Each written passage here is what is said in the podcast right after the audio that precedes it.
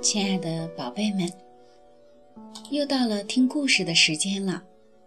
今天的故事名字叫做《小松鼠造新房》。小松鼠是一名设计师，他决心好好设计一下自己的房子。他夸口说：“这将是森林里最棒的房子。”于是他决定先去森林里走一走，看一看。看看大家的房子是什么样子的。小河水哗啦啦地唱着欢快的歌，这真是一个幽静清新的地方。两只缝纫鸟忙碌地飞来飞去。喂，缝纫鸟，你们在干什么？小松鼠关心地问。我们正在寻找长一些的马尾巴草。把它缠绕在树枝上，就可以编织出我们的房子了。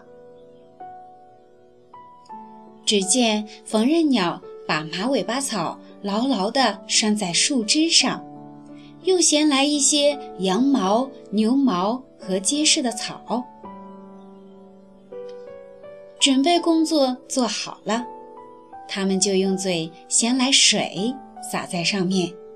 用爪子不断的踩，一直到把新房子踩得结结实实的。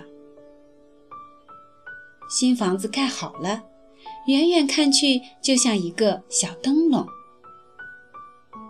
小松鼠兴奋地叫起来：“缝纫鸟，你们可真是缝纫高手啊！”谢谢你的夸奖，小松鼠。我们还要再去找一些羊毛。这样，我们的房子就可以又避风雨又保暖。再见了，朋友。说完，拍拍翅膀飞走了。小松鼠一边招手，一边暗暗地想：“我也要用这种方法去造房子。”小松鼠走累了，坐在大树下休息。一群蚂蚁抬着一个大苹果壳走了过来。小松鼠，你挡住了我们的回家的路，你可以让一让吗？你们的家太小了，这么大的苹果怎么能放得下去？蚂蚁们笑了。别看我们的洞小，其实里面打得很深呢。有很多通道，很多间小屋子。一会儿，我们的兄弟就会帮忙把苹果壳运进去。再见了，朋友。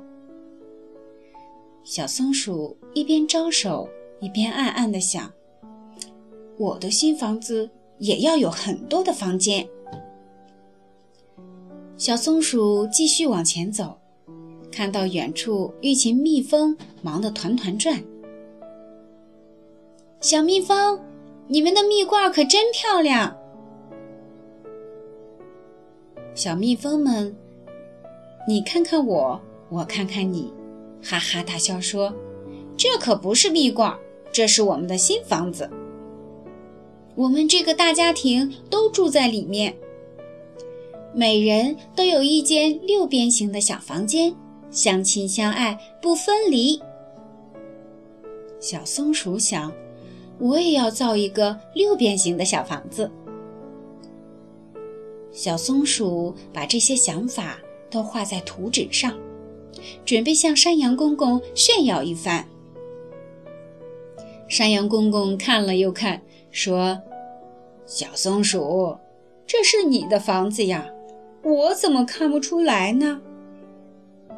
原来，小松鼠把缝纫鸟、小蚂蚁、小蜜蜂的房子都画在了图纸上，却搞不清楚自己的房子到底是什么样子的。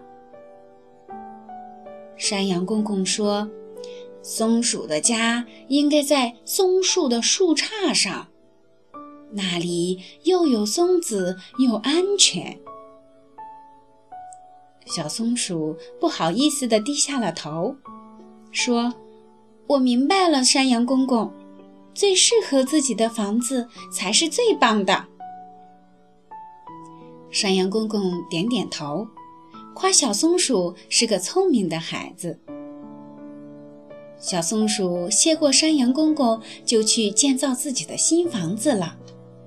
他选了一棵大松树，找来许多小木片和该苔藓，造了一间又大又舒适的房子，还设计了一个像帽子一样的房门，又避雨又挡风。